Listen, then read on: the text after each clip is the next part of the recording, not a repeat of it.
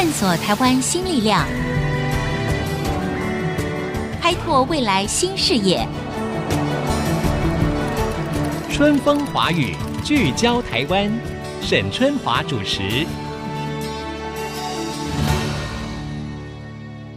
各位听众，大家好，欢迎收听《春风华语》，聚焦台湾，我是节目主持人沈春华，很高兴呢，又在空中跟大家会面了。呃，我们说这个五 G 呢，加上了 AI 时代来临啊，会让自驾车的发展呢是更加的成熟稳健了。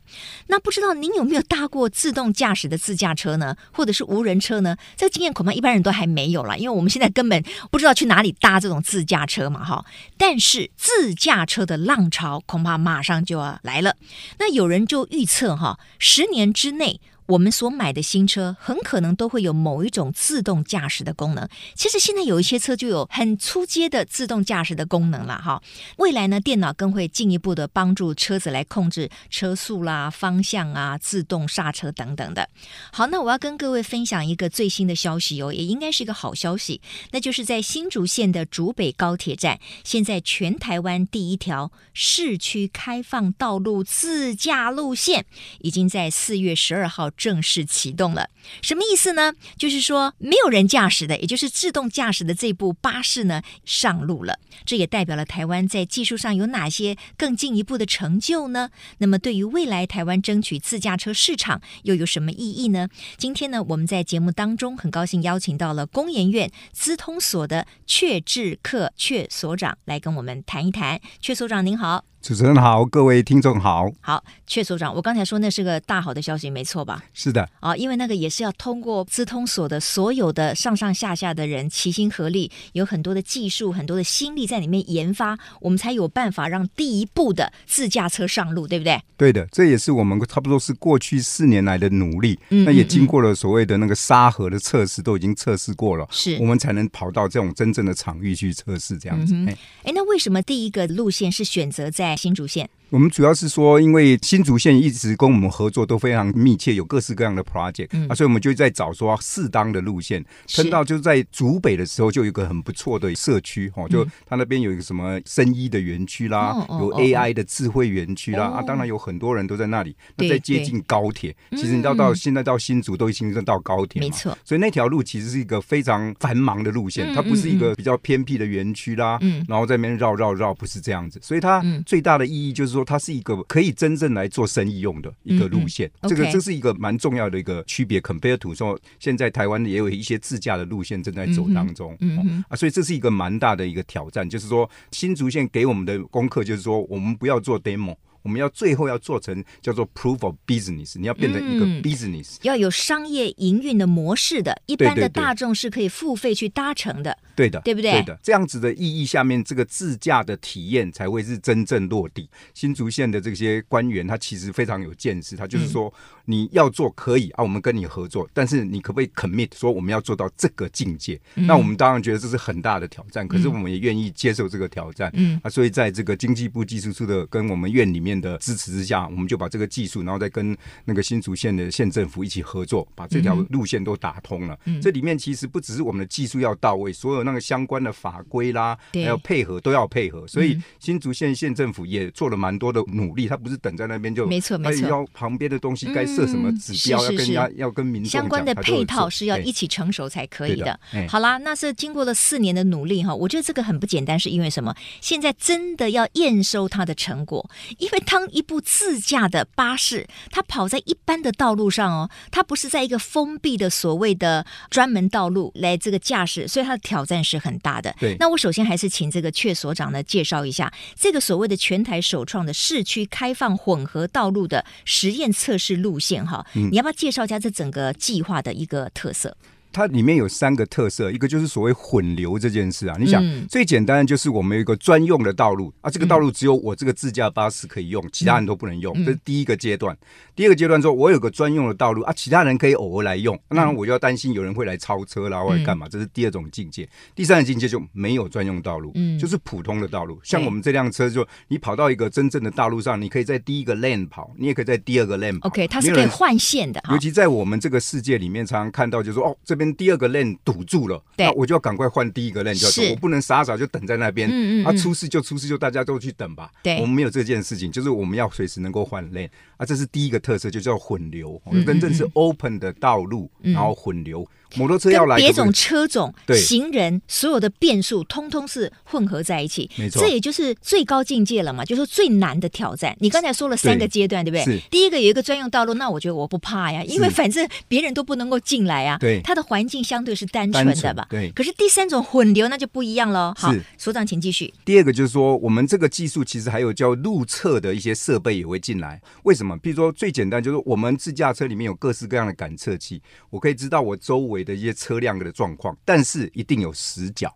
譬如到了十字路口，一定有死角，嗯，所以我需要一些路测的地方。譬如说，我如果在一个路测的地方，我往前走，但东西向我就有点看不到，我就要靠路测去帮我观测东西向有没有一些杂里杂八的车子就跑出来。那我需要他看到的时候，他会跟我讲说：“哎，注意哦，你虽然没有看到，但是右边有一个车子冲得很快要过来。”嗯，这叫路测的设备，我也会放进去我们这个实验里面。哦，这是第二个特色，嗯，啊，他会及时的通知我啊，这个就是五 G 的技术要做的，就是他一看到啊，马上在很短时间，譬如说零点五秒以内要通知我，是不能废了，你不能那个事到临头，真正要出马的时候你就废了掉、嗯、啊，也不能说时间拖太长，通通都不行。就是这个速度越快越好，最好是零时差嘛，这样才能够及时掌握那个可能的变数，对不对？对的。所以第一关可能就是所谓的感知的一个系统。那现在是大概是规划，比如说这个圆周多少以内的这些，通通都要能够感测得到。好，就是说我们现在自驾车，现在从一般民众看到说哦，自驾车很酷啊，那我们都再把它分解一下，它里面到底在搞什么呢？对，那其中第一有三个技术，我就稍微简单介绍。一个就是感知的技术，你要知道你周围发生了什么事情啊。我们现在定义就是说，一个自驾车在跑的时候，我要知道自驾车周围五十公尺内所有跟我自驾车驾驶相关的物件，包括行人、二轮车、四轮车，还有车牌，还有交通号志、交通的灯号。我通通都要知道，嗯，所以我随时随地要知道跟我驾驶相关的这些物件跟我的相对距离，嗯，比如离我十公尺，嗯，相对速度，它是比我快比我慢，嗯，还有最重要的是未来的轨迹，哦，比如说我看到旁边有一个摩托车冒冒失失的，对，一直在蛇行啊，我就要猜，哎，他搞不好会来超车，嗯，所以我要知道说，哎，在这个时候未来的几秒他会不会超车？OK，会超车我可能就要开始减速了，我不要傻傻就往前走，嗯，之类的。啊，所以这些东西就是我们自驾的感知系统要做的，那它就是用这些各式各样的感测器装在自驾车上面去感知这个世界，嗯、然后用 AI 的演算法去辨识，说，哎、嗯，是不是有个人？比如说我们现在讲最 tricky 的 case，我在路上走。啊！看到一个躲避球跑出来，对，我要猜后面那个小朋友可能会冲出来，哎，这个就很这就厉害了，就，就要去想好几步了，对不对？对对，对，是这样。啊，所以像这样子感测器的硬体，当然要有人去做，对，像是照相机啦、什么光达啦、雷达啦，就要把那信号拿出来分析。分清楚说啊，我现在在什么状况，这样就叫做感知。嗯，感知完了以后，我就要决策。好，等一下，我们先把感知讲完哈。刚、嗯、才所长说呢，就是哦，因为要感测你的周围环境可能会有哪一些速度啊，有哪些车种，有哪些变数，可能会对这个车子的行进当中造成一定的危险，所以要有这项的感测嘛。那你刚才说感测器是放在这个车子里的很多的方向，那户外的这个环境需要也装感测器吗？有，就是我刚才讲的那路测。嗯也要装一些感测器，对，它就可能装在十字路口，十字路口那，就是跟可能现在的红绿灯的那个位置差不多嘛，对的，可以利用这个，对不对？是的，或者是还有什么地方可以装？有时候在路边也可以，就是反正说你如果认为路侧的设备这些感测器就在补助说，假如你看你的自驾车的设计可能会有死角的地方，对，照理说都应该要装。OK，那这个东西会被任何人破坏吗？就算一般人是可以触及得到的吗？还是它装的很高，所以摸不到？这个我们倒是没有特别考虑，这就跟像普通我们像电信箱啊，我帮你们抓到一个小问题。对，就像我们电信箱那那样子的设备啦，我们有 assume 大家不会特别去把它 OK 哦，所以是一个箱子，那就是一个封闭的，那倒还好，并不是说我以为是一个 camera 或者是一个镜头，那就感觉上比较容易被破坏。对，好，所以你说第一关就是要先对周围的环境有所感测，然后把所有的这些数据就是回应到可能就是一个呃行控中心吗？还是个电脑中心？还是在我们的这样行车的电脑里面，现在每个自驾车里面都会有个行车的电脑。好，那所以第二步呢，就要就要做决策。那、啊、我们车子其实就两个，一个就是龙头，你到底要往左往右；，还有一个就是加油或是刹车。啊，加油刹车其实管它的速度，嗯，啊，再来就是它的方向。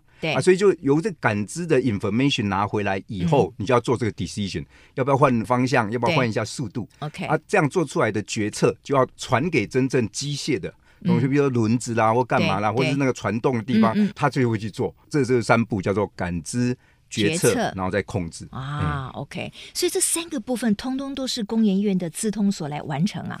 在我们现在的设计，我们这三部分都有琢磨，但是我们在这个 project 里面主要都是做软体，比如说车子不是我们做，嗯啊，真正传动的当然不是我们做，对，但是里面的感测器的收集。分析，然后决策出来 decision，然后最后传给 control，嗯。那 control 也有一定的硬体要去做。对。那在这些 project，我们都是跟厂商合作。哦。譬譬如说，以这个例子，我们就是跟车王电，他、嗯、就负责这种比较底层的，还有华德动能，它就是 bus。对，嗯嗯，嗯，OK。所以呢，除了就是说我们的公部门之外，我们的中央级的研究单位之外，当然还要一般的民间的厂商。那他们可能也有一些已经 ready 的一些呃设备技术哈，也可以共同来使用嘛。所以就大家要携手合作，对不对？是的。好，那当然呢，因为这次哈，就是我们第一个在开放的道路里面呢，推出了这么一个自动驾驶的这个巴士哈，我觉得让大家非常的期待。那当然也看到了我们台湾在自驾车的这个技术上面的一个进展嘛。对。那我知道就是说，其实这一次的这个接驳测试，嗯，那如果说以特色来讲的话，那就是呃什么运行道路大突破、智慧防撞大视野，还有一个是智慧后车亭大连接。对。那什么是智慧后车亭？在这个后车亭里面，它可以提供哪一些更有弹性的、聪明的地方？就是以前的后车亭就是一个方向，就是我们后面的行车的管控中心把说哦，现在车子在哪里？你要等几分钟？这个现在后车亭都有了嘛？嗯嗯、那现在这一步我们做进一步的衍生，就是我可以从候车亭取出一些资料回来，比如说我可以看候车亭有多少人，啊，这个会影响后面的那个车队管理的系统，说哦，这看起来蛮挤的，我们多派几辆，这样子，所以它就变成是双向的来往哦，是。从单向变成双向，然后能够进一步的让我们车队的调控更加的智慧等等，嗯嗯，这个就是我们的另外一个特色。这样子。OK，好，我觉得听到这边我已经觉得非常兴奋了，因为我就觉得我也很想去试坐看看这一部智驾的巴士哈，嗯。那到底这个路线是从哪里到哪里呢？那现在一般的听众朋友们，你们就可以坐了吗？它会不会有一些可能的危险呢？如果碰到了危险，它怎么解决呢？好，这些问题我们都等广告之后再继续来请教工研院的阙致克阙所长，马上回来。春风华语聚焦台湾，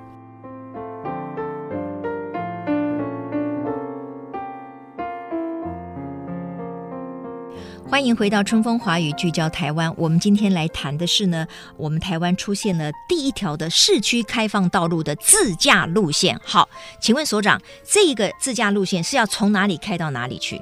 是从新竹竹北的高铁的站。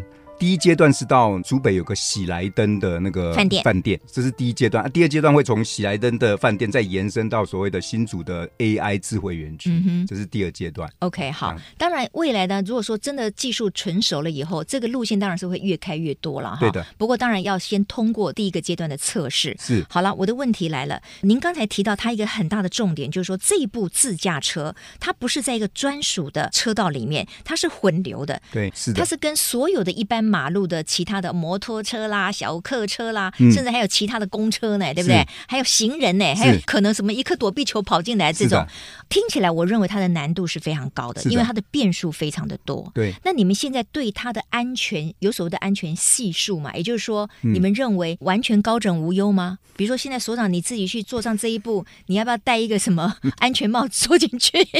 好，我解释一下哈、嗯，我们做这个自驾车的技术，我们不敢讲说什么世界第一，我不。不敢讲这样的话，但是我可以很精确的描述我们现在的状态是在哪里。嗯。我认为我们现在在这个自驾的技术，在所谓的技术的成熟度来讲，我认为是差不多以一到十来讲，我们大概七点五啊。你会觉得说七点五，七点五好像不是很安全。你说一到十吗？对，以一到十，我们现在有七点五，大概在七。那特斯拉在哪里？特斯拉我觉得会比这个还差一点啊！真的呀？对对对，其实我们认为，嗯，因为特斯拉现在的阶段，我们现在做的叫做 Level Three。嗯哼的第三阶段的自那那个 Tesla Always 现在讲的都只有二点五左右，哦吼都是讲二点 OK，五哦，吼。这不是谁对谁错，是大家嗯嗯目标在哪里？哦对。这样子。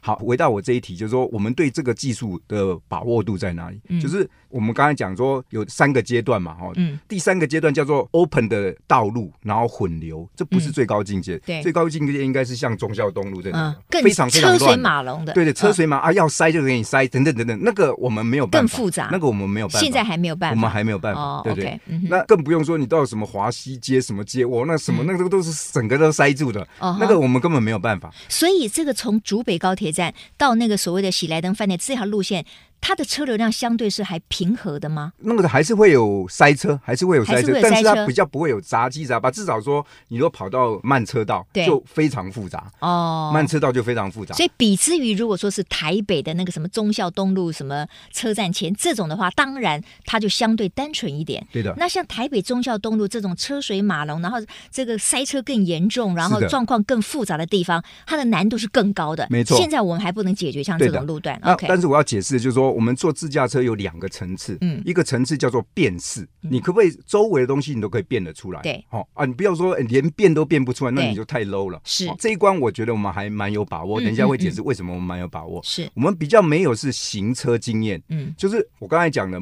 那个球出来了，嗯。那你要有那个 sense，说，哎，那个小朋友可能会追，会冲出来。这个叫做行车的经验对，道路的经验。嗯。啊，这个道路的经验就要靠 experience，越来越多的经验，然后嗯。去 train 你 AI 越来越聪明。哎，可是这个难道我们不能够假设情境吗？比如说，我们就找小朋友，然后丢了一颗球，就是我们训练看看到底我们的自驾系统里面有没有办法 catch 到这样子的一个变数，或者我们就找那个蛇形的摩托车骑士在旁边呼啸而过，看看你们的自驾车的反应如何。有这应该可以创造情境来训练。是的，但是我们现在怕的就是我们没有想到的 scenario，、哦我们能想到的，我们就会去做。嗯，问题我就人家如果问我，你敢真正保证没事吗？我就说，对于我不知道的事情，我 我不不敢保证。敢保证。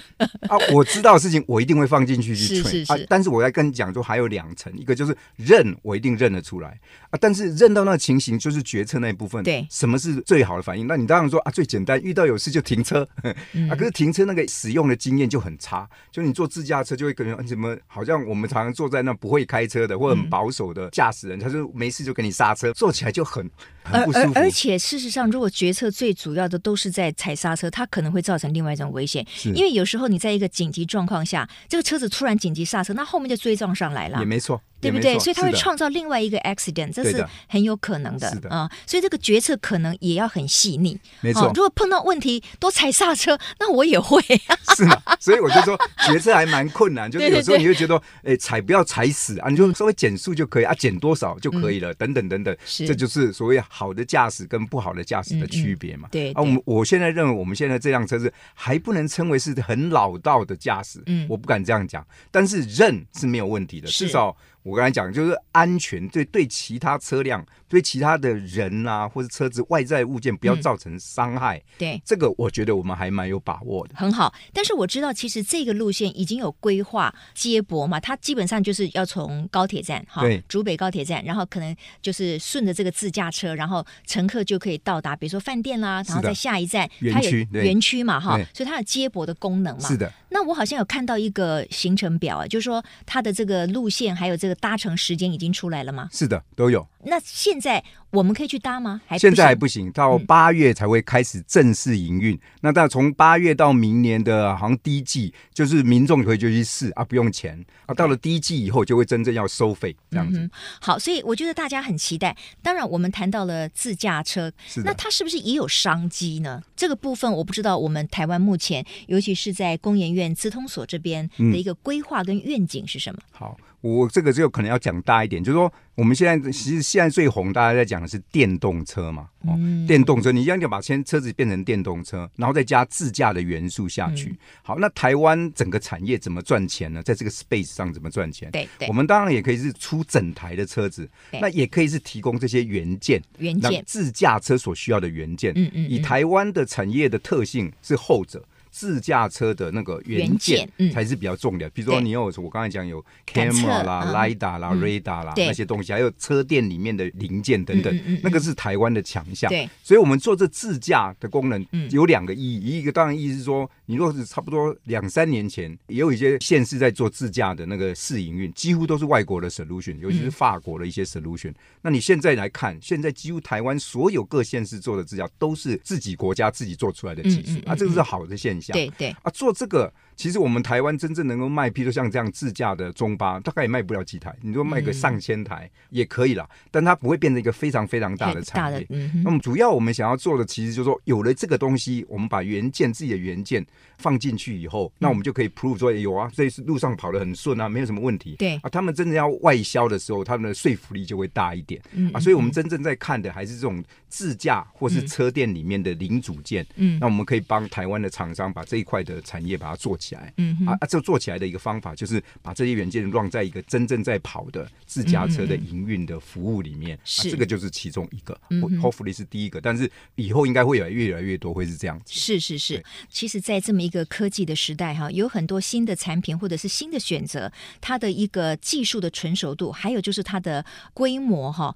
都很重要。我的意思也就是说，除了新竹县现在开始去尝试自驾巴士之外，那其他县市也有在准备当中。或者也会推出吗？因为社会的民众他会有一个信心的心理关卡，对所以如果说很多的县市我们慢慢都出现了，然后他也证实他相对安全无虞，对不对？对。然后我觉得大家也很乐意去达成，那他的整个所谓的 business 商业的规模啦，或者是他更进一层楼才能够展现嘛。没错。所以可不可以请所长在最后这一点时间说明一下，就是说在全省各地有没有一个同步开展的一个这样的计划？其实，呃，每个县市自己做都有一点分开来做了啊。比如我们都听过台北市也有嘛，哈，桃园也有。然后现在台南好像跟成大也有在合作等等，而且有些是不同的团队，嗯，有些是学校的团队，有些是新创等等去做啊。我们算是以法人加上比较成熟的业者去合作啊。我觉得现在是遍地开花的时候，嗯，嗯，那我只是想要鼓励大家，就是说，没错，大家都有在做自驾车的营运的那个展示。嗯、那现在大家要进一步去看，就是说，逐渐逐渐走到所谓的开放道路混流，这是 key word。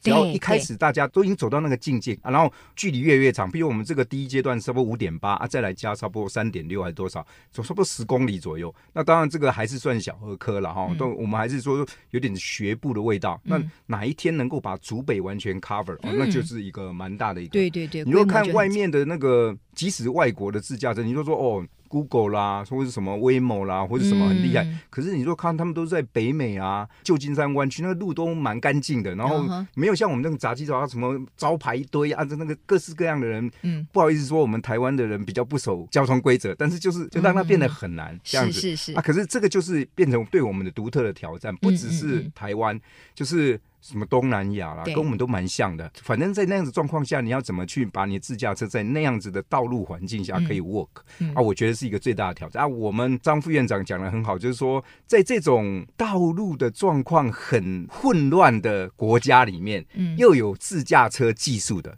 大概就是台湾，嗯，这就刚好是两个很奇怪的 combination。你普通就说哦，工业化的社会，大家都很守法，那道路都很干净，大大条的，等等等等。对对对。啊，那种可能就会有自驾的技术。是。啊，但是又要说哦，那个道路环境很乱啊，但是又有人会去发展出自驾技术，所以参照那这样道路的环境很混乱的国家还蛮多的。对，所以我们在这样子环境开发出来的自驾技术，说不定就有它独特的独特的一个 niche，对它的市场的利基，确实因为挑战更大。大嘛哈，是的，所以也可以提供给相同交通状况的国家哈，另外一个交通上面的选择哈。没错，嗯、呃，今天非常谢谢我们工研院资通所的阙志克阙所长哈。所以各位听众朋友，下一次你如果在马路上看到一部巴士，哎，没司机啊，上面没有人在开车，千万不要吓得去报警哈。先看一看它是不是就是我们的这个相关单位所推出来的自驾的这个巴士哈，让我们共同去迎接一个新的交通时代的来临。谢谢所长，谢谢。谢谢您，谢谢，也谢谢各位听众朋友的收听，我是沈春华，我们下周同一时间春风华语聚焦台湾空中再会，拜拜，拜拜。